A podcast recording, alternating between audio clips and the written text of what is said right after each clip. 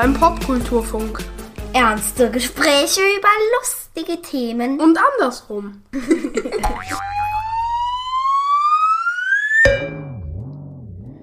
Hallo liebe Menschen und willkommen zu einer neuen Ausgabe des Popkulturfunks. Vulkanausbrüche, Sturmfluten, Eiszeiten, die Zombie-Apokalypse, Seuchen, das Ende der Welt. Wir starten ins neue Jahr mit einem großen Knall.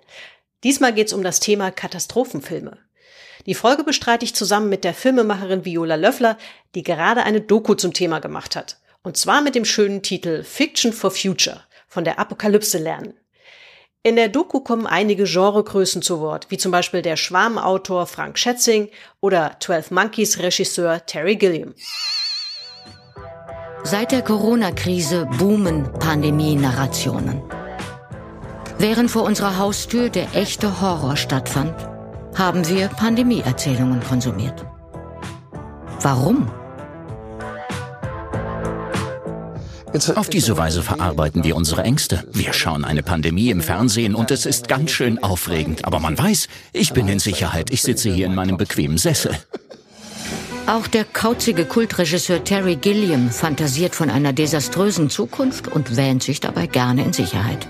In seinem Science-Fiction-Film 12 Monkeys schicken die Überlebenden einer Pandemie die Hauptfigur Cole in die Vergangenheit zurück, um den Ausbruch des aggressiven Killer-Virus zu verhindern. Seine schrecklichen Warnungen aus der Zukunft klingen unvorstellbar.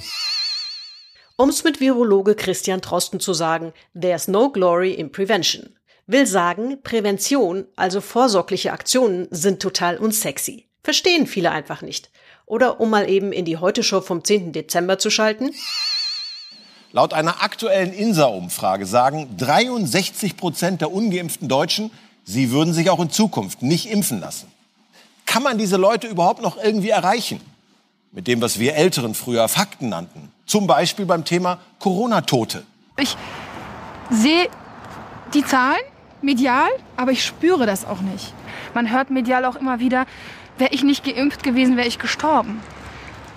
Zieht bei mir auch nicht, weil der das nicht weiß. Nee, das zieht bei ihr nicht, bei ihr zieht's eher im Kopf. Was soll man da noch sagen? Kurze Info vom Faktenfuchs, das muss einfach sein an der Stelle. Ja, auch Geimpfte können andere Menschen anstecken, aber viel seltener als das Ungeimpfte tun. Geimpfte erkranken auch deutlich seltener. Falls sich geimpfte Menschen trotzdem infizieren, können sie zwar genauso viele Viren ausscheiden wie ungeimpfte, aber die Zeit der Virusausscheidung ist bei geimpften deutlich kürzer. Und all das spricht dafür, dass Geimpfte sich selbst und auch andere vor einer Infektion schützen. Also auch die Menschen, die euch naturgemäß am nächsten stehen, also zum Beispiel Eltern oder Großeltern. In Ländern mit höherer Impfquote zeigt sich, dass die Infektionszahlen und die Krankenhauseinweisungen deutlich unter denen in Deutschland liegen. Das entlastet die Intensivstationen, die bei uns derzeit im Moment am Limit arbeiten. Faktenfuchs Ende. 1918, bei der letzten globalen Pandemie, waren die meisten von uns, ob nun Hobby-Virologin oder Profi, eben nicht dabei. Scheint so, als müsste jede Gesellschaft vor die gleiche Wand laufen, damit es wirklich richtig wehtut. Okay, bevor das hier zur poppigen Cousine vom NDR Coronavirus Update mutiert, Knallergag, greifen wir doch lieber zu Popcorn und gucken Contagion. Also nachher, wenn ihr ausreichend inspiriert aus dieser Folge herauskommt. Und jetzt geht's endlich los.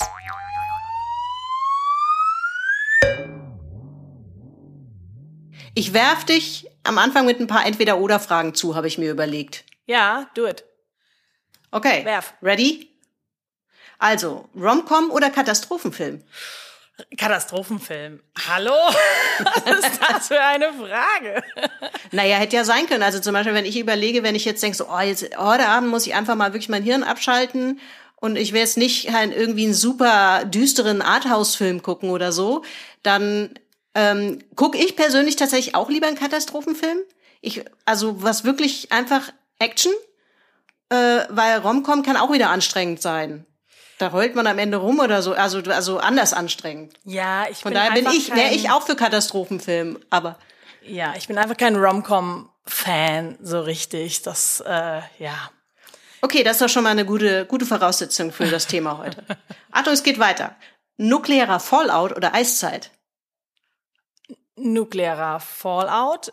Im Sinne von, Oder- was wahrscheinlicher ist oder im Sinne von, was ich lieber erleben würde? Ich weiß Was du lieber erleben möchtest, nicht. natürlich. Oh, okay. Ah, Ja, Eiszeit ist halt also was so heißt kalt. lieber erleben? Ich friere so schnell. Ja, hm. Die, ich würde mir wahrscheinlich die Frage stellen, was kann ich eher, in was kann ich eher überleben? Was ist realistischer, dass ich das überlebe? Und dann ist Eiszeit realistischer für dich. Ich würde denken, dass, ähm, dass ich da zumindest vielleicht noch was finden kann, wo, es, wo es warm ist oder so. Aber bei einem nuklearen Fallout, das- das geht ja durch alles durch. Das ist so. Also, ja, also da ist ja auch dann die Frage, wie weit dieser Fallout geht und so. Da gibt's vielleicht dann auch noch so ein paar Fleckchen Erde, wo es dann, keine Ahnung, die Bombe einen verschont hat oder das. Äh naja gut, aber du musst dich entscheiden jetzt. ja, ja, also, Also- ich nehme ich nehm den, ich nehm den Fallout. Du, du, du, okay. Interessant, okay. Na gut. Also, Zombie-Apokalypse oder, ah gut, hier auf meinem Zettel steht tatsächlich oder, weil ich nicht wusste. ja, ich nehme oder. Ja, oder was? oder was? Weiß ja auch nicht. Was ist denn, was ist die Wahl? Zombie-Apokalypse oder Pandemie? Ja, irgendwie ist das ja das Gleiche. So, das ist tatsächlich, tatsächlich das Gleiche, ja. Ähm, naja, vielleicht so Maschinenherrschaft? Oh ja, das sind, genau. Jetzt, wo du sagst, siehst du mal. Also, Zombie-Apokalypse oder Maschinenherrschaft? Ah, also Zombies wirken ja in den meisten Filmen immer sehr tump und irgendwie gut zu besiegen mit purer Muskelkraft.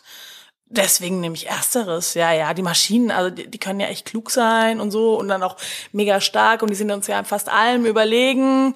Äh, also dann in diesen Science-Fiction-Szenarien vielleicht noch nicht, aber ja, nee, also definitiv Zombies. Und du? Dann die, das überlege ich gerade, weil, also diskutieren kann man wahrscheinlich mit beiden nicht so richtig gut. Auf der anderen Seite bei Maschinen, wenn das eine KI ist oder so, vielleicht kann man die belabern. Ah, okay. Also, weil ich würde bei mir immer sagen, so, na ja, also ich meine, ich kann mich jetzt, in Selbstverteidigung bin ich nicht wahnsinnig gut, aber ich würde denken, dass ich mich im Zweifel vielleicht aus vielen Situationen rauslabern könnte. Aber bei Maschinen. Also du setzt auf Köpfchen, ich auf Muskelkraft. So ist schon mal die Dynamik hier festgelegt. Also vielleicht, weißt du, zum Beispiel irgendwie mit schlechte Witze erzählen oder so, oder einfach so. Und die ey, lacht komm, sich dann einfach zu Tode. Irgendwie so. Ja, ja. Mhm. Ja, weiß auch nicht. Aber gut, das kommt natürlich darauf an, was für Maschinen. Das ist, naja. Popcorn oder Nachos? Nachos, Nachos. Ich bin ein so ein großer Nacho-Fan. Für mich gehören Nachos zum Kinobesuch dazu und zwar mit Salsa und Käsesoße. Ich, es ist ein Himmel. Ich habe mir die, ich bringe meinen Sohn ins Kino und fahre dann nach Hause, aber ich kaufe mir noch schnell an diesem Stand eine Portion Nacho. Ohne Scheiß. Okay, ja gut, okay. Also Nachos. Ähm, dein tierischer Begleiter als letzter Mensch auf der Erde, Hund oder Schildkröte? Hund. Definitiv, Okay. der ist intelligent, mit dem kann man spielen und kuscheln und Schildkröte habe ich null Bezug zu. Ja, das ist wohl wahr, das, würde mir auch schwerer fallen. Ich habe das deswegen gedacht, so, naja, also Schildkröte lebt halt länger, ne? Aber ähm, hast du diesen neuen ähm, Film gesehen? Wie ist der Finch oder Fitch oder so? Wo Finch, Finch, ja. genau. Da geht's ja genau Ja. darum. Und da ist es ja eher so, dass der Mensch vor dem Hund stirbt und quasi einen Roboter trainieren muss, dann auf den Hund aufzupassen. Ah, ja, stimmt, das ist der Tom Hanks Film, den es jetzt bei diesem Streaming Service, diesem fruchtbasierten Genau. gibt. Ja, den konnte ich mir noch nicht, den da habe ich gesehen, der wird ja auch offensiv beworben, aber ich habe Angst um den Hund. Ich kann mir das nicht angucken, dass ich weiß nicht, ob mich das emotional nicht zu, zu sehr stresst. Ja, also ich habe angefangen, der, der war ganz süß, so, ähm, weil es halt wirklich so quasi die Apokalypse oder die Postapokalypse runtergebrochen auf, ja, was ist wichtig und und und äh, wie können wir irgendwie Nähe empfinden in in dieser äh, doch ja, ähm, ja äh, menschlich kalten Zeit. Ähm, aber es ist ähm, ja ich ich mussten dann abbrechen. Das war dann doch zu viel vom immer gleichen so Okay, ja gut, das spricht jetzt nicht unbedingt für diesen Film. ja sorry So, ja gut. Aber muss, gut, dann weiß ich Bescheid, dann muss ich mir das vielleicht auch gar nicht anschauen. Okay, weiter geht's. Ein bisschen was habe ich noch. Isoliert in der Quarantäne, nur genau mit genau zwei Brettspielen. Mensch, ärgere dich nicht oder Monopoly. Mm, Mensch, ärgere dich nicht. Monopoly war ich nie ein Fan von. Ha, ja auch nicht. Kapitalismus in a nutshell, nee. Ja, nee, wäre ich auch bei dir. Dein erstes Post-Pandemie-Vergnügen? Rosenmontagsumzug in Mainz oder Moshpit bei Rock am Ring? Ähm, wer am Rock am Ring? Der Moshpit. Oh Gott, da hast du mich jetzt eiskalt erwischt. Moshpit? What the- Nee. Ja, dieses, was, weißt du was, ähm, was auf Rockkonzerten veranstaltet wird, vor der Bühne, im wahnwitzigen Aneinanderrempeln und rumrennen und Ey, auf Meistens jeden Fall Moshpit, was auch immer das Ja. ist. Also A, ich bin überhaupt kein Fastnachtsfan und B, ich liebe Live-Konzerte. Ich bin so ein richtiger Live-Konzerte-Fan. Ja, also ein Moshpit kenne ich tatsächlich auch nur, also nicht, dass ich mich da jemals reinbegeben hätte, ja, weil das ist, ähm, kann schon etwas ruppig werden, aber auf Rockkonzerten ist das durchaus üblich. Wenn du auf so ein Do-Nots-Konzert gehst, ist auf jeden Fall immer mal irgendwann von der Bühne die Ansage, okay, jetzt mal alle in die Mitte stürzen und dann rempelt man sich wild an und ähm, hat offensichtlich einen Riesenspaß. Wer im, also Vielleicht bin ich eher so in den Indie, kleinen Indie-Konzerten unterwegs, Jazz ja und gut, sowas. das ist eher was ja, ja, das im- ist gesittet, da der gibt's Festival. Gesitte zu. Ja gut, das ist schon, Moshpit ist schon eher was für größere Konzerte, deswegen äh, bei Rock am Ring lag das irgendwie dann nahe. Okay, gut, also ich bin auch, ich wäre auch eher da so Ka- Karneval versus Moshpit, da wäre meine Wahl auch immer der Moshpit beziehungsweise das Festival. Karneval macht mir Angst. Ja, Moshpit klingt dagegen friedlich. Ja, ja, das, das, das ist schön gesagt. Ja. Okay, dann lass uns mal in mein äh, kleines Fragenszenario eintauchen. Ja. Äh, ich habe ja so ein bisschen ähm, mich von dieser Katastrophen-Film-Ausstellung, die aktuell noch im Frankfurter Filmmuseum läuft, inspirieren lassen und habe natürlich auch deine Doku geguckt. Und wir, wir mixen das jetzt so ein bisschen zusammen. Bei dir geht's ja jetzt natürlich nicht nur um Filme, sondern generell, sagen wir mal, um die Katastrophe in der Popkultur und natürlich teilweise auch Hochkultur, je nachdem, wie man das so definieren möchte. Ähm, dir ist ja wahrscheinlich auch schon aufgefallen, wir haben ganz schön Pandemie da draußen.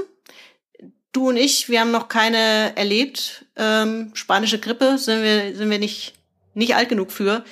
Ähm, also im Grunde genommen kann man ja sagen, dass also Katastrophenszenarien die gesamte Menschheitsgeschichte begleiten. ne? Insofern ist es, ist es ja irgendwie wahrscheinlich auch logisch, dass man, dass die irgendwie verarbeitet wurden, oder? Die Pandemie meinst du? Ja, ka- äh, generell Katastrophenszenarien. Pandemien sind ja was, was es auch schon eigentlich immer gibt. Seuchen, Pandemien. Ist das das gleiche, solche Pandemie?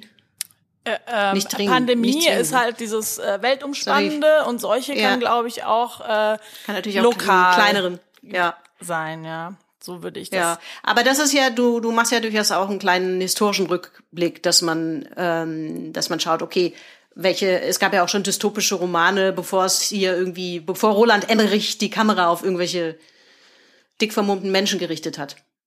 Genau, also ähm, ja, Pandemie-Szenarien gibt's eigentlich äh, von Anfang an ähm, in der Kulturgeschichte. Ähm, also wenn man jetzt äh, Verney oder der letzte Mensch ähm, von Mary Shelley nimmt zum Beispiel, das ist ein ähm, eines der ersten, würde man sagen, äh, Pandemie-Szenarien. Äh, wann ist Mary Shelley? Oh Gott, 19. Jahrhundert irgendwann? Bin ich da mit Ja, ich glaube richtig? 18, 1826 äh, bilde ich mir ein, habe ich im Kopf, ja. ist dieses Buch erschienen.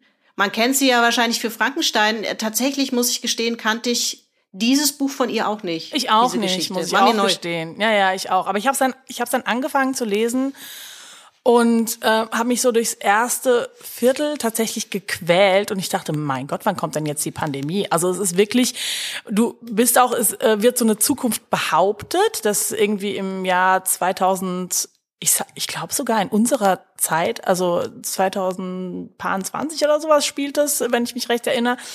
Ähm, aber das bildet sich halt gar nicht ab. Ja, also es ist wirklich so in diesem äh, 19. Jahrhundert und da gibt's dann den Duke und die Royals und die treffen sich dann zum Café und ähm, fahren dann mit ihrer Kutsche irgendwo. Also es ist so äh, null Science Fiction, würde man sagen. Und die Pandemie lässt sehr lange auf sich warten und so lange hatte ich nicht den Atem für, ja. ich musste dann einfach aufhören. Ja, äh, gut, das äh, dramaturgisch äh, würde man heute wahrscheinlich ein bisschen anders vorgehen. Also, aber ich fand es ganz spannend, ähm, dass sie, dass sie das überhaupt gemacht haben. Wie gesagt, war mir komplett neu. Und was ich auch interessant fand, war, ähm, dass ähm, das, was oft so prophetisch wirkt, ja letztlich doch immer Produkt seiner Zeit ist. Das ist ja eigentlich auch logisch. Natürlich kann ja niemand in die Kristallkugel gucken, aber man würde das irgendwie offenbar immer gerne denken, dass irgendjemand total prophetisch was vorausgesehen hat. Ne? Aber so ist es ja offenbar nicht. Ja, was ich mir dann immer denke, ähm, es ist eigentlich schon erstaunlich, vielleicht wiederholt sich die Geschichte tatsächlich mehr, als wir wahrhaben wollen in unserem Fortschrittsdenken weil ja wirklich dann solche Sachen wie jetzt zum Beispiel das, äh, der Roman 1984, dass der einfach äh, von, von Orwell, dass der ähm, dann plötzlich, wenn als Trump an die Macht kam, wieder in den Charts der Amazon-Verkauflisten für Romane stand. Ähm, und ähm, natürlich da auch viele Parallelen äh, zu ziehen sind. Ne? Also es geht ja bei äh, 1984 um einen totalitären Staat, der ähm, im Prinzip systematisch Geschichtsfälschung betreibt und ähm, dann äh, kam natürlich diese ganze Fake News Debatte und die Fälschung der Zahlen seiner Inauguration äh, äh Speech und äh, plötzlich hat man gesagt, Moment mal, das gab's doch schon mal. Da muss ich jetzt mal kurz in, noch mal mich an meinen Deutschunterricht erinnern. Was haben wir das denn gelesen? Ach, das könnte ich ja noch mal lesen. Das ist ja genauso, ja. Und er, aber aber Orwell hatte natürlich ganz andere Vorbilder. Der hat äh, das, ähm, ich glaube, in den End 30ern äh, geschrieben. Hast du da genau äh, Zahlen wieder? Warte mal, ich guck mal auf meinen Zettel. Ich habe nämlich auch noch mal nachgeguckt. Ähm der hat das, also 1984 ist 1949 erschienen. Geschrieben hat das, glaube ich, irgendwie zwei, drei Jahre früher. Und Brave New World von Aldous Huxley, was ja so ein bisschen immer als Gegenentwurf genommen wird oder als eine andere, mhm. ähm, also als Vergleich dann mit dem Orwellschen Buch, das ist von 1932, also ein bisschen früher. Aber 1984 ist von 1949. Ja. Also das war natürlich ganz klar unter dem Eindruck der des Zweiten Weltkriegs äh, geschrieben. Genau, ja, also Nationalsozialismus beziehungsweise dann ja. den Marxismus in, in, in Russland. Also diese totalitären Regime hatte der eher vor Augen. Äh, nichtsdestotrotz äh, äh, klingelt da bei uns ein Glöckchen, wenn wir äh, dann Trump und sein, seine Geschichtsfälschung eben sehen. Ja, was ich auch interessant finde, ist, dass in vielen Katastrophenszenarien, also gleich welcher Art, ähm, gibt es ja fast immer irgendwie eine Rolle rückwärts. Also dass halt gesellschaftliche Errungenschaften auf einmal ähm, rückgebaut werden und ganz oft oder besonders konstant ist das auch bei der Rolle der Frau. Ne? Das ist, bei, bei dir in der Doku kommt ja unter anderem auch äh, Zoe Beck zu Wort, die ja auch einen relativ aktuellen Roman, glaube ich, geschrieben hat, der sich damit auseinandersetzt. Das ist, scheint so eine Konstante zu sein, richtig? Genau, also bei Zoe Beck ist es sehr differenziert tatsächlich, weil ähm, Frauen da scheinbar gleichberechtigt sind. Also die haben äh, tolle Jobs, die können sich auch äh, reproduzieren, wann sie wollen, mit wem sie wollen. Äh, die, ähm, und äh, die neue medizinische Technik macht das alles möglich für sie. Ähm, und das Problem ist, dass man quasi, dass es so ein Überwachungsstaat ist und dass man durch diesen Überwachungsstaat nicht mehr wirklich die eigene Kontrolle über den Körper hat. Also die, die Protagonistin wird schwanger ähm, von jemandem, der gegen das System sich stellt und ähm, dann ist ein Schwangerschafts äh, oder das Kind geht ab, wie auch immer, und ihr wird dann gesagt, ja, ja, das äh, das kann immer mal sein und das äh, ne, das ist äh, passiert in den meisten Fällen und aber ähm, tatsächlich, also liegt quasi in der Luft, ja, die haben das einfach ihr weggemacht, so, ja, weil das einfach nicht das Kind war, das die sich gewünscht haben in diesem äh, System. Genau, aber nee, tatsächlich ist es auch ähm, so, wenn man jetzt mal ähm, auch in die Filmlandschaft guckt, ist es ähm, so, dass häufig Frauen ähm, zum einen wieder in diese ähm, Rolle fallen, dass sie ähm, als Gebärende, das ist natürlich, sobald die Menschheit auf dem Spiel steht oder der Fortbestand der Menschheit, ist natürlich dieses, äh, wir, wir können Leben schaffen, kriegt natürlich eine ganz andere Bedeutung und ähm, der Körper der Frau wird dadurch ähm, zu etwas, was man wieder besitzen möchte. Ja, also ähm, zum Beispiel bei der Reporter Markt ist ja ein ganz äh, prominentes Beispiel, aber auch bei solchen Filmen wie zum Beispiel Mad Max Da ist ja auch der, oh Gott, wie heißt der nochmal, der Oberböse, der mit diesem äh, Ja, ich weiß nicht, ich weiß tatsächlich auch nicht mehr. Immortal weiß auch Joe. nicht mehr- Immortal Joe. Ah, stimmt, genau. Ja, ja. Ja. Ähm, und der hält sich ja tatsächlich auch, die wenigen fruchtbaren Frauen, die es noch gibt, äh, junge, schöne Frauen, die hält er sich quasi als äh, Gebärmaschinen, so kann man sagen, ja. Ähm, und, ähm, und ja, und sowas gibt's immer wieder in, der, in, in dem postapokalyptischen Film, so kann man sagen. Ja, der Report der Markt ist natürlich ein, ein besonders unangenehmes Beispiel. Also es gibt wenig, ich habe das Buch gelesen, muss ich dazu sagen, ich habe mir die Serie nicht angeschaut, ähm, einfach weil ich dachte so, ich weiß nicht, ob ich das nochmal ertrage, weil das ist wirklich wahnsinnig, finde ich, anstrengend äh, in einem, in einem, also es ist zweifle nicht daran, dass die Serie gut ist, die hat auch, glaube ich, ganz gute Kritik bekommen, aber das ist, wenn einen das auch so direkt äh, betrifft oder betreffen kann, und das ist so greifbar, finde ich, wie Margaret Atwood, die Autorin, das beschreibt, dass ich das, ähm, das kann ich mir nicht nochmal als Serie angucken. Das war das Buch schon anstrengend genug.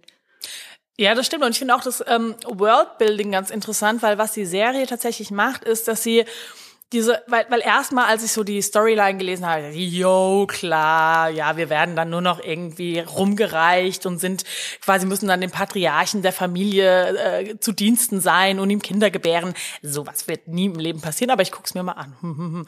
Und dann, was ich nämlich super fand, ist, dass die Serie wirklich, also die baut kein Science-Fiction-Szenario auf, sondern die leben halt wirklich in einem Viertel, da gibt's äh, diese äh, so Altbauvillen und die stehen da ganz normal mit Sturmgewehren. Und also es ist von der technologischen Seite null advanced. Und deswegen wird's auf einmal so, äh, wo du dann denkst, ah ja, irgendwie, ja, st- also so wirkt's jetzt plötzlich dann doch viel bedrohlicher, als jetzt nur die äh, so die die Outline auf mich gewirkt hat. Ähm, das das fand ich ziemlich cool. Also ich kann die Serie sehr empfehlen, aber es ist harter Tobak wirklich tatsächlich.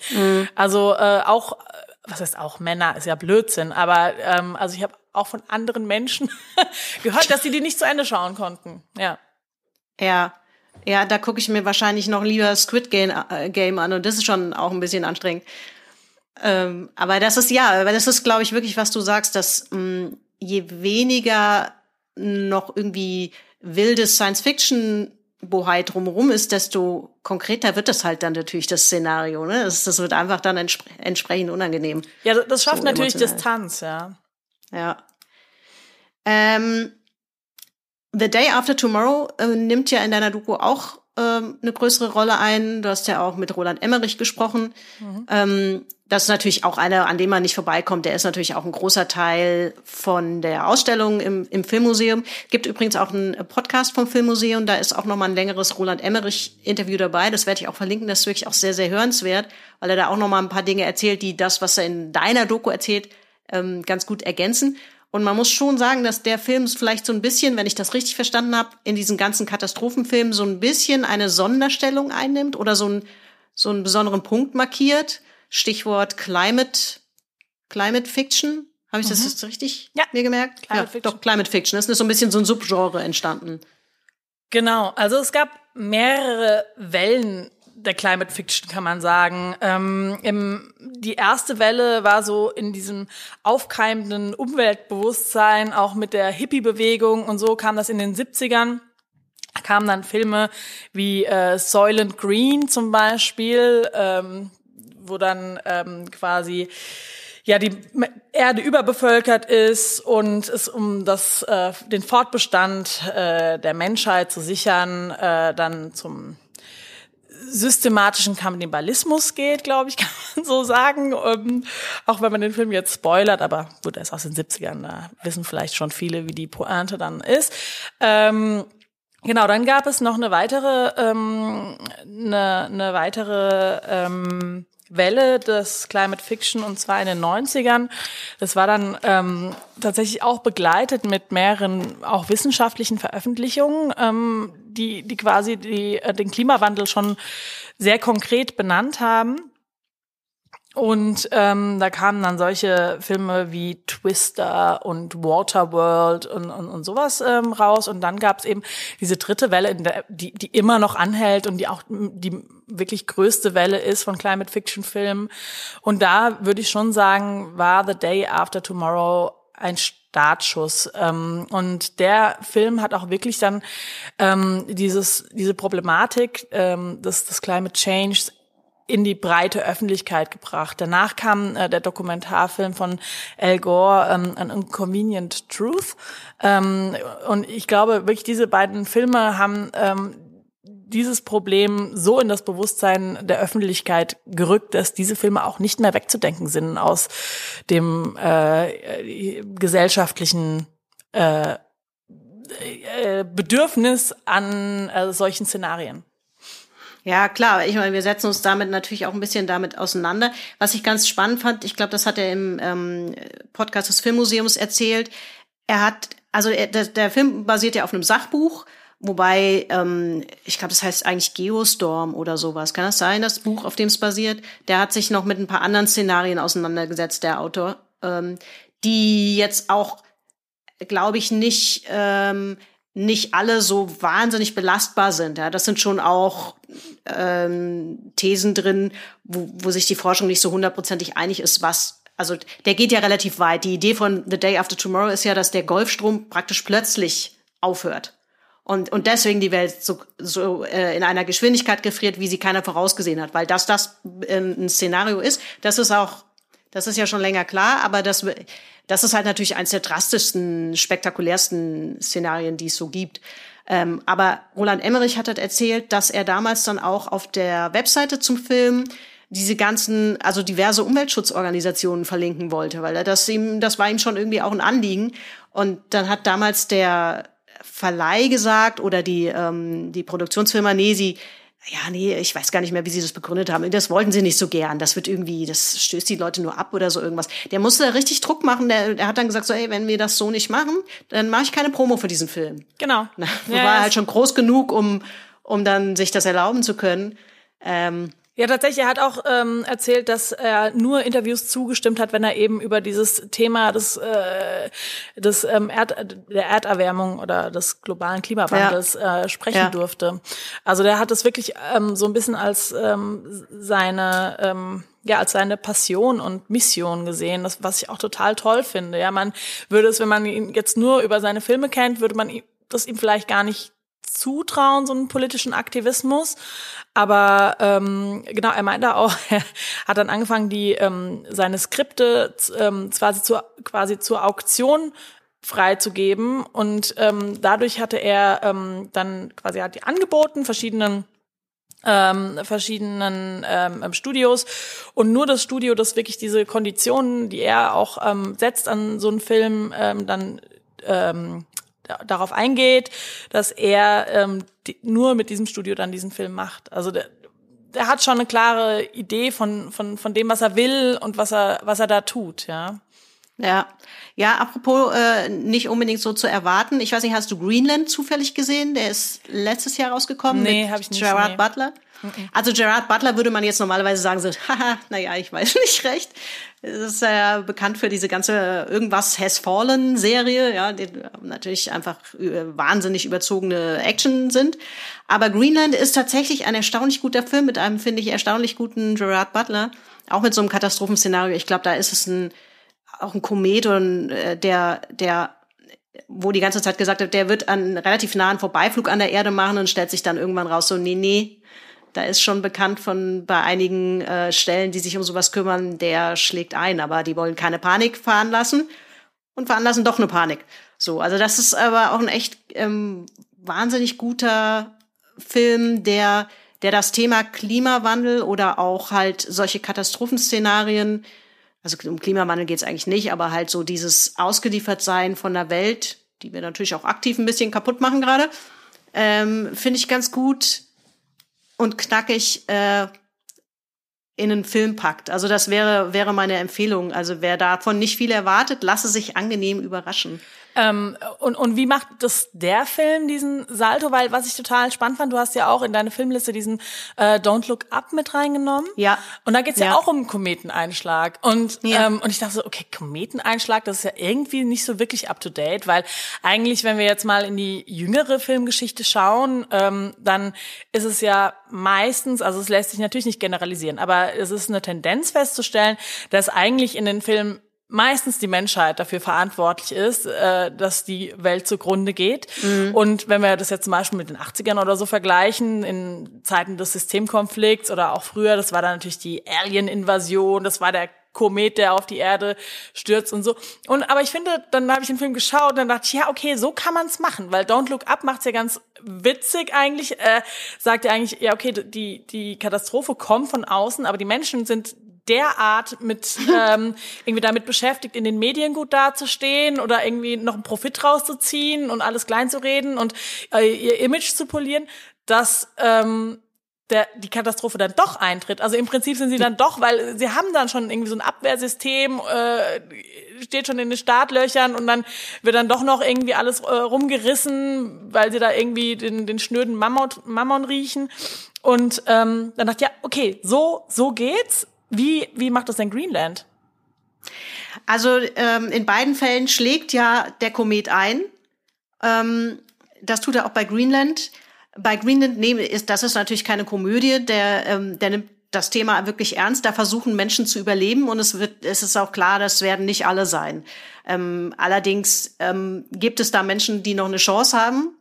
Äh, Greenland 2, ich höre dir trapsen.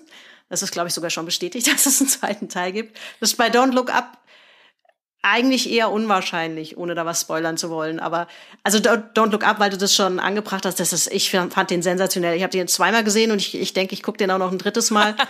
ja, ich fand den auch mega.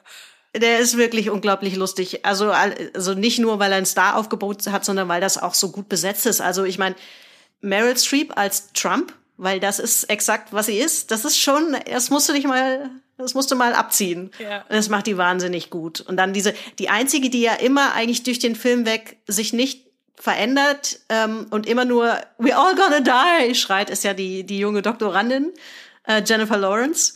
Wohingegen ja so der, der Wissenschaftler, der, der ist ja am Anfang so ein ganz ähm, bisschen eher unsicherer, sich ständig in seinen Fachsibbeleien verlierender Typ mit, mit schlecht sitzenden Anzügen, der dann doch so ein klein bisschen versehentlich zum Medienstar wird.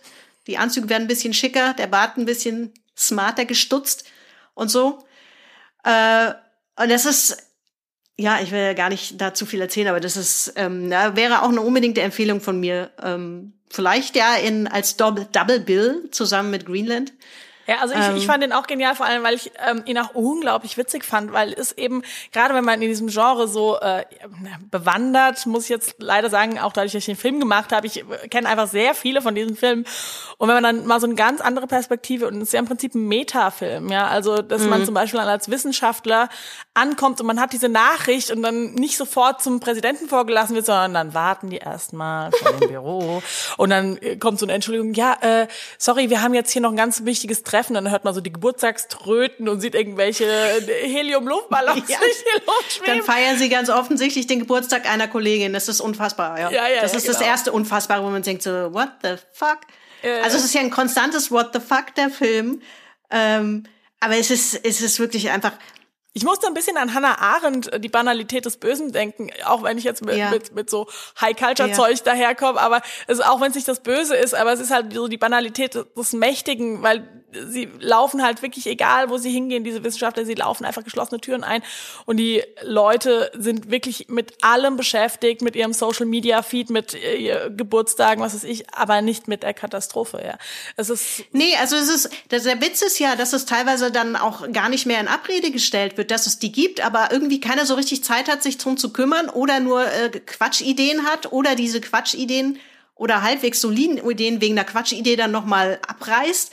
Und, und weil du Prophet, weil wir auch über ähm, prophetische Szenarien gesprochen haben, was halt auch unfassbar skurril, absurd und todeslustig ist, ist dieses, der Film heißt ja Don't Look Up, ähm, weil nach in diesem, als die den Kometen entdecken, wissen sie, das dauert sechs Monate und irgendwie zwei Wochen und dann schlägt das Ding ein. Und dann geht halt eben die Zeit ins Land mit allen möglichen kuriosen Wendungen. Und irgendwann, und dann äh, natürlich gibt's auch die Leute, die dann sagen, na ja, mein Gott, ihr habt einen Kometen gesehen, ihr könnt uns ja viel erzählen, wirre Bilder und so weiter. Und irgendwann ist es so, Leute, guckt doch mal hoch. Inzwischen ist das Scheißding so nah, ihr könnt es sehen. Wohingegen dann sich eine, eine Protestbewegung formiert, die einfach sagt, don't look up.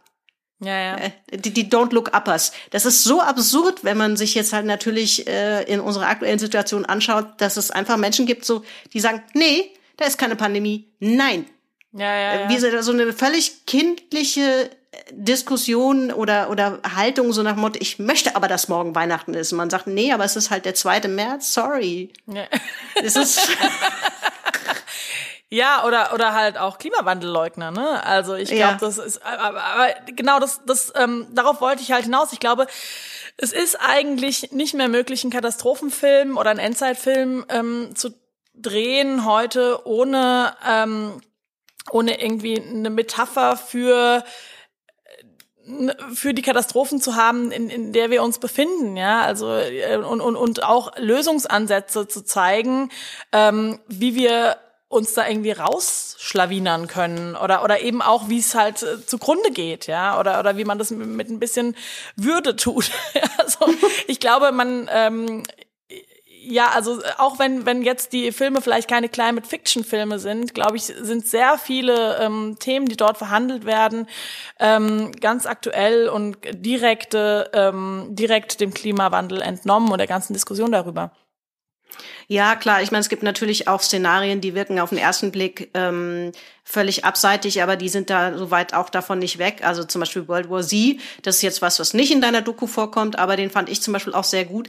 So, dass es gibt ja auch so eine Welle von so Zombie-Szenarien oder so. Da kann man da kann man jetzt sagen, so, das ist so ein nerdiges Popkultur-Ding, das ist es auch. Aber tatsächlich ist das ja schon auch natürlich eine, eine Verhandlung von, von Seuchen und Pandemien, die wir ja auch schon lange wissen, eine der größten Bedrohungen der Menschheit sind, so. Es ist halt natürlich, also diese, diese Zombie-Geschichten wirken natürlich immer skurril, weil sie auch so inszeniert werden ganz oft. Ja, The Walking Dead ähm, hat ja dann auch immer besonders spektakuläre Zombies festgefressen im Asphalt und, und da nur noch aus zwei Armen und einer Nase bestehend dargestellt, wo man natürlich dann vergisst, wovon wir hier eigentlich reden. Aber ich meine, The Walking Dead zeigt ja vor allen Dingen auch ähm, neben Splatter und Gore, was passiert mit Humanität halt.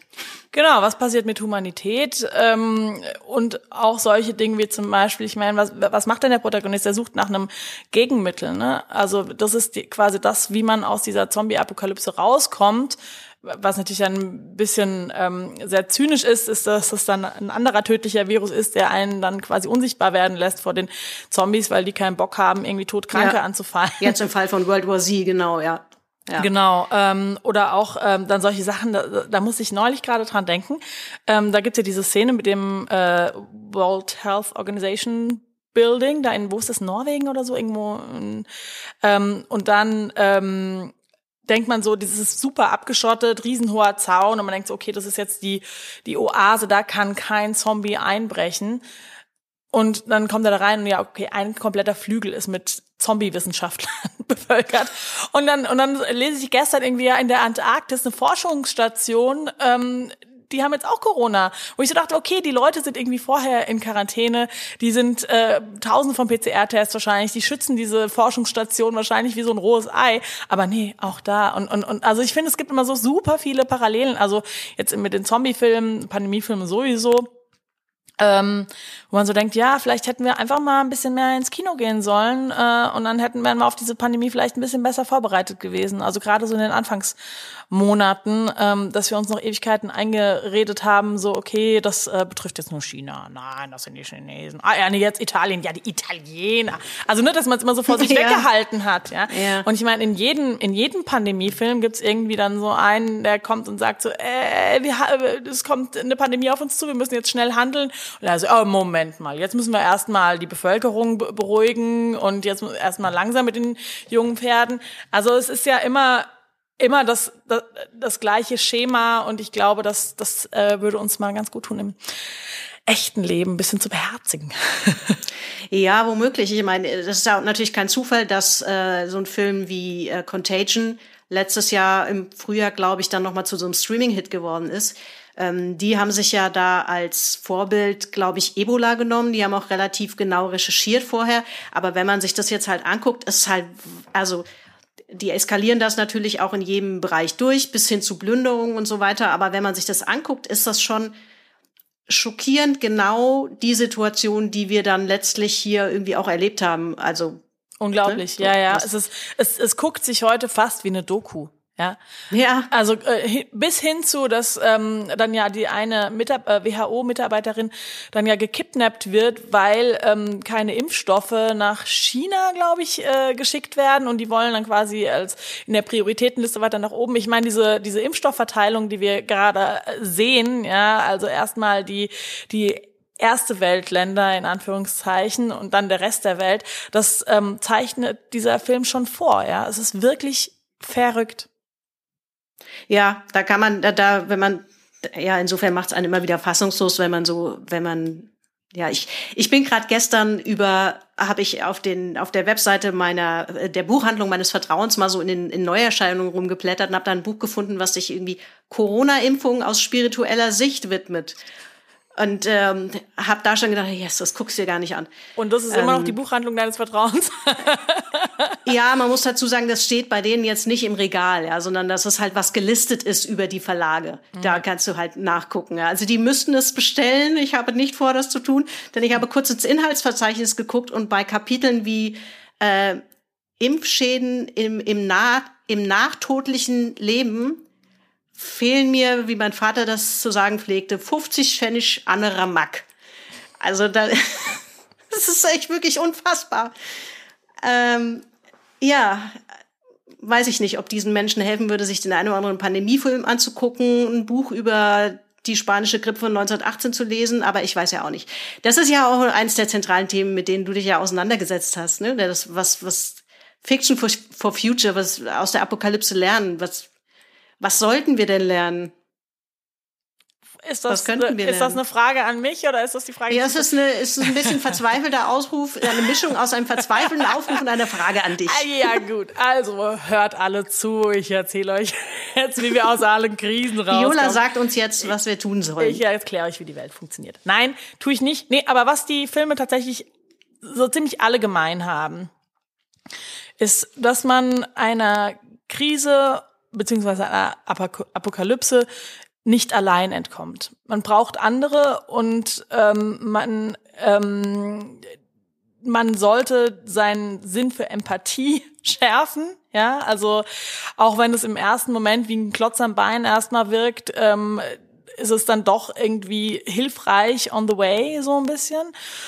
Und ähm, und ja, man man man wird die Pandemie, den Kometeneinschlag, die Zombie-Apokalypse, ähm, die, klimatische Veränderung niemals allein bekämpfen können, sondern wir müssen einfach zusammenhalten. Und das finde ich ja auch ein, ein sehr, ähm, eine sehr schöne Metapher, die man anwenden kann auf momentane Krisen und momentane Herausforderungen, die uns da bevorstehen. Ja, wir schaffen das nicht alleine. Wir müssen zusammen in Quarantäne. Wir müssen uns zusammen impfen. Wir müssen alle auf äh, Fleisch verzichten oder es reduzieren und wir müssen alle irgendwie äh, versuchen, unsere Emissionen klein zu halten, sonst äh, ja, sonst wird das nicht.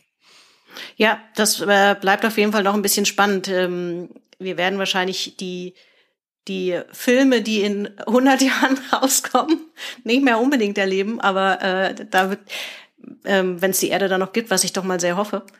Ähm, aber ja, man kann ja immer erst ja bis dahin was erfunden, dass wir ewig leben können, Valentina also du und ich, sein. du und ich. Ja, ja, natürlich, klar. Du, ich, die Schildkröte und der Hund. Aber du nimmst die Schildkröte.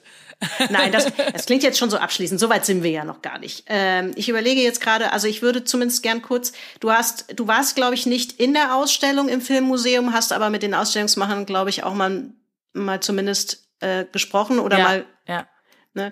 Also das, ich ähm, würde die auf jeden Fall empfehlen. Die ist ja auch gerade verlängert worden. Die geht bis Mai äh, 22 noch. Ähm, ich finde, die haben einen ganz guten Job gemacht oder einen sehr guten Job gemacht, muss man ja eigentlich sagen. Ähm, das ist ja ein Thema, was natürlich schwer für eine Ausstellung zu visualisieren ist. So das Thema ähm, Katastrophenfilme. Und ich finde, die haben das ganz schön gebaut. Also es gibt ja immer so eine Dramaturgie in so Katastrophenszenarien. So dieses, am Anfang steht meistens eine Idylle. Du siehst erstmal die, so ist das Idealszenario. Und dann, und dann siehst du so erste Warnungen. Das ist dann zum Beispiel ein Seismograph. So haben die das in der Ausstellung gelöst. Ein Seismograph, der ausschlägt, der, der funktioniert auch. Da stehst du davor und wenn du auf dem Boden aufstammst, dann siehst du natürlich, da zuckt was. So. Und das ist ja in Katastrophenfilmen dann oft auch so. Dann, du siehst, da wird dann inszeniert irgendwie äh, der Vulkan, der rumpelt oder eben auch der Seismograph wo sich gerade der beobachtende Wissenschaftler oder Wissenschaftlerin umgedreht hat, um nach ihrem Kaffee zu greifen, deswegen diesen ersten schrecklichen Ausschlag vielleicht gerade gar nicht gesehen hat. Und dann, also am Anfang steht sozusagen immer ein, ein, ein Wissenschaftlerin, die nicht gehört wird. Von Don't Look Up bis zu weiß ich nicht was. Ja. So, das ist, das finde ich, haben die echt ganz gut gemacht. Und ähm, also die haben das hübsch inszeniert, so rein visuell, dass du dann durch diese verschiedenen Stages eines, eines ähm, Katastrophenszenarios oder eines Katastrophenfilms halt gehst. Ähm, garniert mit, mit Interviewschnipseln natürlich. Die haben auch zusammengearbeitet mit dem Senckenberg Museum, weil klar, Klima, Klima ist ein großer Faktor bei dem Thema Katastrophe. Ähm, mit dem beschäftigen sich natürlich irgendwie beide. Die einen filmisch, die anderen ganz real, noch realer. So, also die würde ich auf jeden Fall empfehlen. Die, äh, die macht schon Spaß. Ja, cool. Also ich habe es nicht geschafft hinzugehen. Ähm, aber ja, steht auf der Liste. Ja. Ich überlege gerade, ich äh, habe ja eine wilde wüste Filmliste dir geschickt, wo ich dachte, da könnte, sollte man mal drüber reden, was aber auch überhaupt kein Muss ist. Ähm, und ich überlege, ob wir das vielleicht mal anhand machen von, ich hatte ja mal äh, geschaut, macht es Sinn, jetzt hier so eine Top-Liste, deine drei liebsten Katastrophenfilme aufzustellen oder so, aber ich glaube, das ist vielleicht ein bisschen langweilig, deswegen habe ich versucht, das ein bisschen anders anzugehen. Und zwar, jetzt gucke ich in meinen Zetteln, ähm, dass wir vielleicht mal sagen, was wäre zum Beispiel im Bereich Popcorn-Kino dein liebstes, unterhaltsamstes Katastrophenszenario? Muss auch kein Film sein, das kann auch ein Buch oder eine Serie sein. Ja, ich bin ja eher so ein Filmtyp. Aber ähm, also ich liebe tatsächlich ähm, Mad Max Fury Road. Den finde ich phänomenal. Ich finde, das Setting ist super äh, und auch super bedrückend, äh, diese ausgedörrte Welt, in der man dann um, um Wasser ähm, kämpft und äh, die letzten Ressourcen. Ähm, und, und auch einfach diese Bildgewalt, diese unfassbare Bildgewalt, ähm, das habe ich, ja, das hat mich einfach weggeblasen. Ja, ich habe ich, ich äh, gebe zu, ich habe mir meine Sachen nicht aufgeschrieben, weil ich mich einfach nicht entscheiden konnte. Aber ich glaube, ich neige immer so ein bisschen dazu, unter dem Eindruck der Sachen zu stehen, die ich zuletzt gesehen habe. Und da würde ich tatsächlich äh, unter dem unter dem Stichwort Popcorn-Kino, also unterhaltsam, würde ich dann tatsächlich Don't Look Up. Ja, nennen. also so unterhaltsam war der wirklich sehr. Ja. Ja, ja. Ähm, Children, anderes Thema. Children of Man ist kein Popcorn-Kino, aber Children Ja. of Man ist auch wirklich ein äh, also postapokalyptischer Film, den ich total empfehlen kann.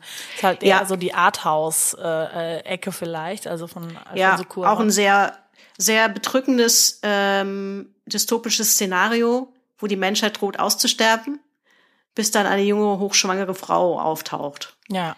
Äh, in einem in einem in einer auch sehr autoritären Welt. Das ist so ganz ganz grob das Setting und ähm, die soll dann durch eine Rettungsaktion ähm, weggebracht werden, weil weil da drohen diverse Dinge. Ja, das ist, der ist sehr gut. Der ist, ich würde, äh, ich würde in einem, in zweiten Punkt würde ich sagen, ähm, äh, wollte ich ja vorschlagen, äh, ein Katastrophenszenario zu wählen, das uns am meisten mitgenommen hat, also so das eindrücklichste. Da wäre Children of Men wahrscheinlich eins, was ich nennen würde. Aber das ist nicht Ja. das, für was ich mich entschieden habe. Was Ja. wäre deins? Würdest du das dahin packen oder weil du hast es ja, Also, hast ja gesagt, dass nee, äh, also aber aber ga- ganz kurz, was ich, was tatsächlich bei Children of Man sehr bedrückend ist, ist, dass man auch nie so wirklich durchsteigt. Vor was fliehen die jetzt? Sind das jetzt die Rebellen? Sind das die? Und die sind ständig auf der Flucht und der ist atmosphärisch so dicht, dass du wirklich die ganze Zeit diesen, dieses Angstszenario so fühlst, aber du, du blickst erzählerisch nicht so wirklich durch.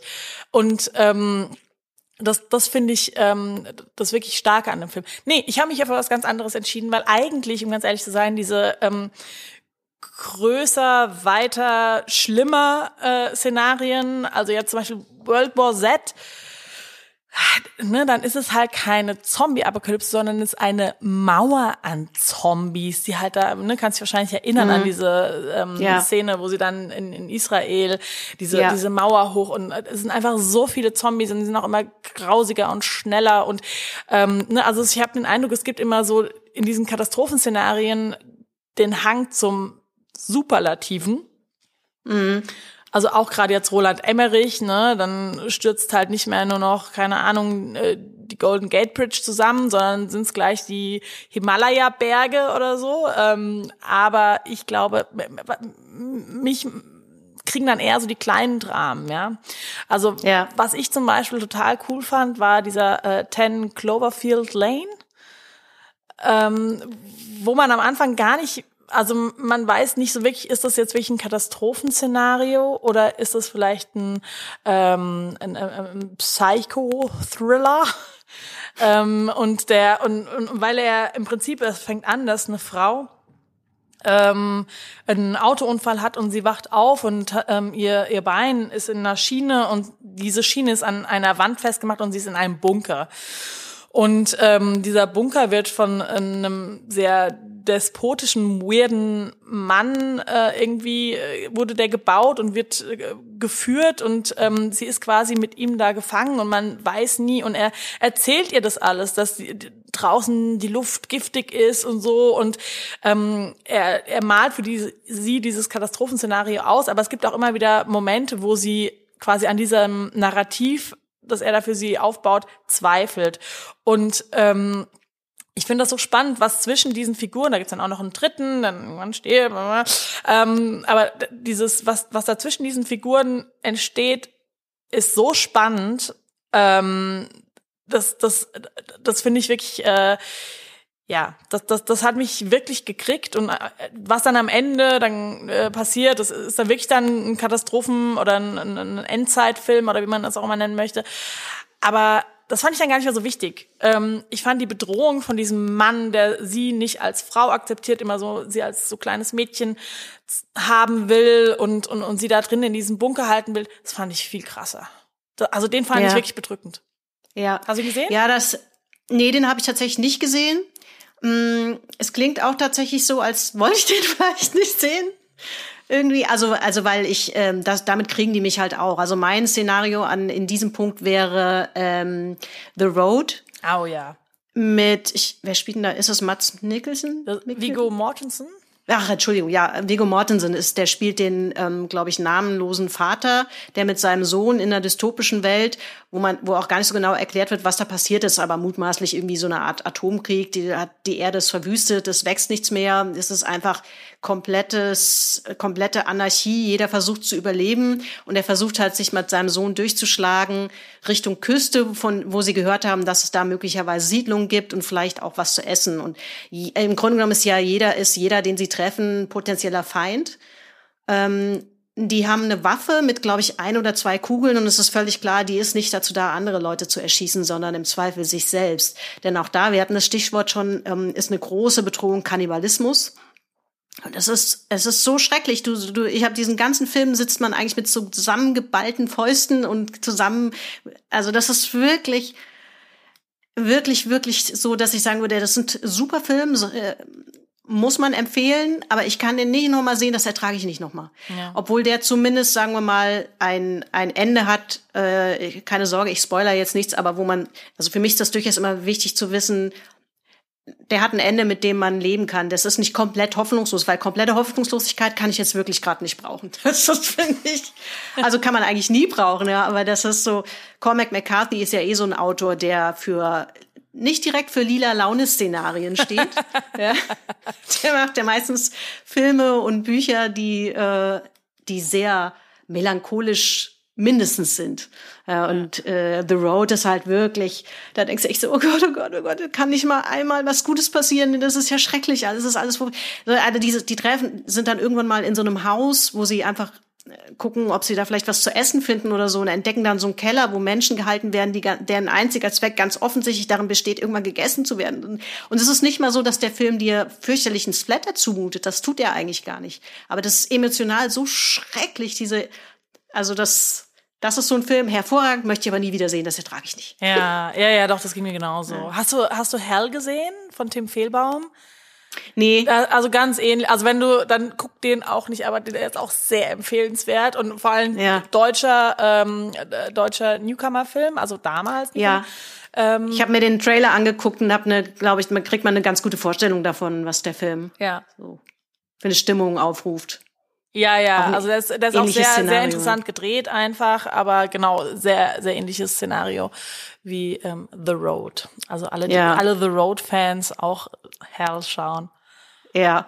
Okay, jetzt kommen wir zur, zu Guilty Pleasure, was, was wirklich einfach Popcorn, Popcorn, nein, nicht Popcorn, das hatten wir ja schon so im Prinzip ein bisschen trashiges Katastrophenszenario ist. So, dein, deine Empfehlung, dein Liebling. Oh, mein Liebling, jetzt kommt auch noch so in sowas. Äh, das ist so schwer. Ja, ich meine, im Prinzip ist das ganze äh, äh, Genre ist ja fast schon ein bisschen so guilty pleasure. Ja gut, es gibt ja welche, die sind derartig überzogen in einem bestimmten Punkt, wo man sagen kann, so ja, das ist schon ein lupenreiner Katastrophenfilm, aber das ist schwer ernst zu nehmen. ja, also ähm, ich äh, tatsächlich, was mich immer so ein bisschen kriegt, sind so, also jetzt habe ich gerade gesagt, diese gigantomanischen Bilder kriegen mich nicht und die, die finde ich total kacke. Aber aber jetzt behaupte ich das komplette Gegenteil. Ähm, nee, aber es ist tatsächlich so, dass ähm, zum Beispiel bei Independence Day 2, ein wirklich schlimmer Film, Ja. ähm, der viel aus Sentimentalität äh, äh, lebt, ähm, aber was ich total cool fand, ist, dass diese ähm, Raumschiffe, diese riesigen Raumschiffe, haben halt irgendwie so ein eigenes Gravitationsfeld und deswegen haben sie eine Erdanziehung und deswegen wird der ganze ähm, das ganze Zeug, das sich auf der Erde befindet, wird einfach hochgezogen und was dann die größte Gefahr erstmal für die Menschen ist, ist, dass diese Raumschiffe weiterfliegen und diesen ganzen zivilisatorischen Müll einfach nochmal auf die Erde runterlassen. Und, und das finde ich einfach, das sind so Bilder, die bleiben bei mir hängen, wo ich so denke, so, ey, wie geil. Ja, wirst du halt von deinem, äh, keine Ahnung, äh, von deiner Xbox erschlagen. Ja, also so, äh, das sind dann so Bilder, die, und die findet man tatsächlich immer in diesen, also oder auch bei 2012, wie äh, diese äh, Himalayas einfach so von einer Flutwelle über ähm, überflutet werden. Also ich finde, das, das sind schon immer, wenn wenn mich Bilder überraschen, dann bin ich eigentlich äh, so, äh, dann denke ich so, das das das spricht mich äh, in meinen Urinstinkten an und und da kann der Film noch so beknackt sein und und noch so äh, irgendwie. Da gab's auch Haifische-Regeln. Ja, ach, ja, den habe ich nicht gesehen, aber, Ja, aber den hab ich auch wahrscheinlich nicht gesehen.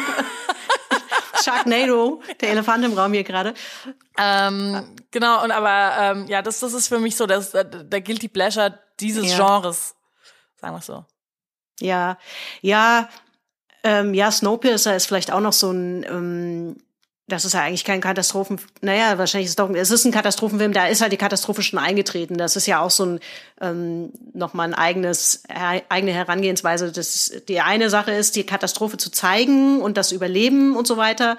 Und Snowpiercer setzt ja da eigentlich an, wenn die Klimakatastrophe schon eingetreten ist und, und, und sich, ähm, ja, das sind auch relativ spektakuläre Bilder. Den mochte ich auch sehr gern. Aber, wieso eigentlich guilty? Wieso guilty? Der ist doch geil. Guilty, der ist, nee, der, den kann man an der Stelle nicht, nicht nennen, weil er nicht, weil der ist ja überhaupt nicht trashig oder so. Der ist einfach sehr gut. Also Sharknado wäre so ein, wo man sagen würde, ja, das ist nun wirklich nicht gerade. äh, ja, aber den würde ich. Ähm, wahrscheinlich gilt es vielleicht nicht mal für meinen, den ich nennen würde, aber ich fand Zombieland halt wahnsinnig witzig. Ja, den Ähm, habe ich nicht mit, gesehen.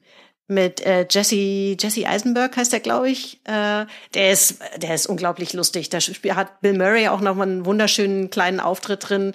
Ähm, das ist halt so eine super schräge Zombie-Apokalypse-Nummer. Ja, der ist schon, der ist wirklich nur Fun. Da bleibt jetzt nicht mehr viel übrig von irgendwelchen Metaebenen.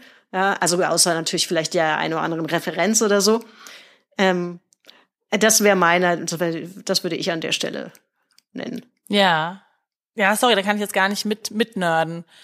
Ja, Aber äh, darf ich noch mal ganz kurz, weil Das- ich meine, ich bin ja auch so ein bisschen äh, äh, von dieser Doku herkommen, so ein bisschen, ich sag mal, als Expertin ähm, da in deinem Podcast. Und dann äh, wollte ich mal, also Katastrophenfilm ist quasi, wenn was Schlimmes passiert, es sind sehr viele Menschen davon ähm, beeinflusst ähm, oder oder negativ beeinflusst. Ähm, aber die Katastrophe ist rückgängig zu machen. Der Endzeitfilm, da ist quasi, der zeigt, was vor quasi der Apokalypse passiert Ja, und dann gibt's den postapokalyptischen Film, das ist quasi, der setzt an, Mhm. wie jetzt zum Beispiel Snowpiercer, der setzt an nach der Apokalypse, wenn quasi schon alles Ja. Leben oder fast alles Leben äh, quasi ausgerottet ist und nur noch Ja, wenige also das ist in dem Sinn kein, kein Katastrophenfilm, weil würde man da nicht. Ach, ich, Oder? ich glaube, die Übergänge sind relativ so ganz- fließend ja. und äh, ne, also Katastrophe ist quasi das kleinste Übel und damit vielleicht auch der kleinste gemeinsame Nenner. Worüber wir nicht gesprochen haben bislang sind äh, Videospiele. Und ich habe mir in der Vorbereitung überlegt, na, welche müsste man nennen? Also ich meine, du ma- machst, hast ja in deinem in deiner Doku auch das äh, zumindest Cyberpunk mal drin oder The Last of Us als als Spiel. Aber ich muss sagen, wenn ich so an mir fallen jetzt gerade gar nicht so viele Videospiele ein, die ähnlich wie ein Film eine auf eine Katastrophe zulaufen. In, in Videospielen ist die Katastrophe meistens eigentlich schon passiert. Ja, Da muss also man- ich, oder? ich, ich, ich kenne ich mich mit? Videospielen gar nicht aus, aber äh, genau das gleiche hat äh, mein Mann, der Videospielgeek ist, äh, das, äh, das hat er mir auch so gesagt. Ja, also Ja. Ja gut, dann kann ich ja nicht ganz so falsch liegen, weil ich habe dauernd überlegt, wie ist denn das bei Videospielen? Eigentlich schreit das ja auch nach Katastrophenszenarien, aber da ist es tatsächlich mehrheitlich eben so, dass du dich meistens durch eine bereits, also dass da, da ist die Dramaturgie natürlich ein bisschen anders. Also da läuft man Und bei also- diesen ganzen Ego-Shootern gibt's da nicht irgendwie sowas, wo man dann äh, gegen irgendwas ankämpfen muss und äh, irgendwas verhindern muss, was dass das irgendwie eventuell geschieht. Ich meine, im Prinzip ist jeder Krieg ja eine Ja, wahrscheinlich sitzen jetzt sitzen jetzt äh, äh, äh, Menschen vor ihren Podcast Devices und schreien sie an. sich. Jetzt hagelt's böse Kommentare. so, das müsst ihr doch da nennen. Äh, tatsächlich habe ich äh, in den Bereich Videospiele mich nicht so weit reingedacht für dieses Thema hier, weil wie gesagt, so mein spontanes Gefühl war, mh, dass man sich meistens eher mit dem Aftermath so auseinandersetzt, so ja, keine Ahnung, Fallout oder sowas, ähm, Cyberpunk. Ja, das sind halt so Sachen, die, die sind eigentlich nach der Katastrophe. Übrigens, um mal abzulenken davon, dass wir hier gerade nicht so sattelfest sind. Kleiner Running Gag in diesem Podcast ist eigentlich, das ist mir zumindest aufgefallen in den letzten, weiß ich nicht, fünf oder sechs Folgen, wird wirklich mindestens einmal World of Warcraft erwähnt. Ähm, aber es gibt in diesem Podcast tatsächlich exakt keinen Grund dafür. Denn das ist kein Katastrophenszenario. Da ist einfach gut gegen böse. Liegt, So. liegt vielleicht an deiner Gesprächspartnerin, die so völlig fern von Videospielen ist. Und, und du dann vielleicht auch, ähm, ja, dem so ein bisschen, dem Nichtwissen so ein bisschen entgegenwirkst. Äh, aber immerhin ähm, konntest du, du kannst du dem ja nicht ganz entkommen und, und immerhin bist du die Frau, die mal in dem Kostüm von Sonic the Hedgehog Liegestütz gemacht hat. Oh, du weißt aber mehr über mich als die meisten. Ja, muss man jetzt vielleicht den HörerInnen kurz erklären, dass ähm, dein Partner Memo und ich lange für Pixelmacher ein, einen einer Videospielsendung gearbeitet haben und Memo mal ein Stückchen gemacht hat über Sonic. Ähm, legendäre Videospiel, Videospielfigur natürlich auch und, und er hat eine schöne Geschichte erzählt, wie Sonic so ein bisschen, der lange in der Versenkung verschwunden war, dann zurückkommt und irgendeiner musste ja Sonic spielen. Diese dankbare Aufgabe hast du übernommen. Ja, wir waren jung, wild und passten noch in Sonic-Kostüme. und wir brauchten das Geld. ZDF Genau. zahlt. Ja. Ja, So, ja. jetzt sind wir total abgeschwoffen von unserem eigentlichen Thema. Aber ich gucke noch mal auf meine Filmeliste, ob wir noch irgendwas ganz dringend erwähnen müssten. Ich habe ja, ich habe ja so ähm, ganz tolle ähm, kleine Stecknadeln neben die Filme und Serien gemacht in meiner Liste, die ich dir geschickt habe, wo ich dachte, da müssen wir unbedingt drüber reden. Wir haben eigentlich fast alle geschafft. Ich guck noch mal, habe ich was ausgelassen? Nee, wir haben die tatsächlich alle drin, wo ich ein äh, Dingens gemacht habe. Guck mal, haben wir uns einfach unterhalten und zack, alle Filme drin. Ja, Wahnsinn, oder? Ja, äh, wie, wie beenden wir diese katastrophale, katastrophale Folge? Ja, hey, guten Start ins neue Jahr, wenn ihr mit Am Leichtigkeit. Ende wird alles gut. Ja, genau. Wenn nicht alles gut ist, ist es noch nicht das Ende. das ist ein schönes Vielleicht so. Zitat. Ein sehr schönes Zitat, von dem niemand so genau weiß, von, dem, von wem es ist, habe ich mir sagen lassen. Es gibt sehr viele Menschen, die damit geschmückt werden, aber niemand weiß es sicher. Aber es ist schön. Ja. Geht Wenn es nicht das Ende ist, dann ist es das postapokalyptische Zeitalter. Uh. Ja.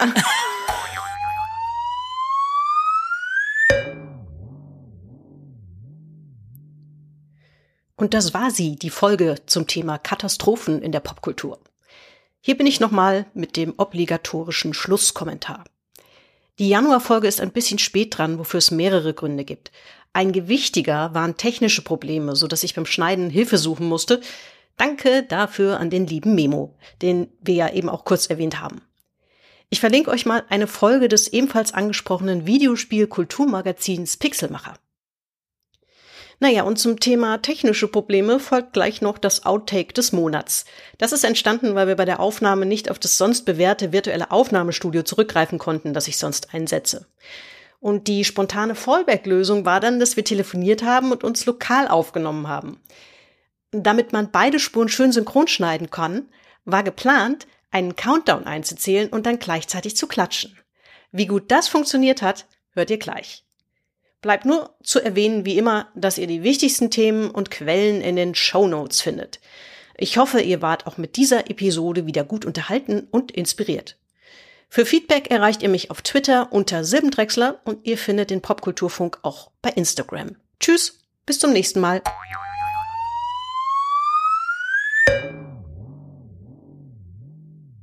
Sollen wir Ja. nochmal klatschen, dann hast du noch einen. Ja, pass Vielleicht auf, klatschen. mehr ins Singen. Pass mal, ich, ich mache mir mal jetzt mal so. Ich zähle jetzt von fünf rückwärts. Ja, nur ich zähle, da haben wir mehr Zeit und dann klatschen Aber wir zähl bei. im Rhythmus. Zähl, zähl, zähl. in welchem Rhythmus? Nein, irgendeinem, aber halt im, regelmäßig. Ja, okay, ich versuche einen Rhythmus. Okay, ich zähle von fünf und wir klatschen bei, bei null dann. Ja? Nee, bei eins, bei eins. Bei, bei eins, okay, ja, pass auf, okay. Fünf, vier, drei, zwei, eins.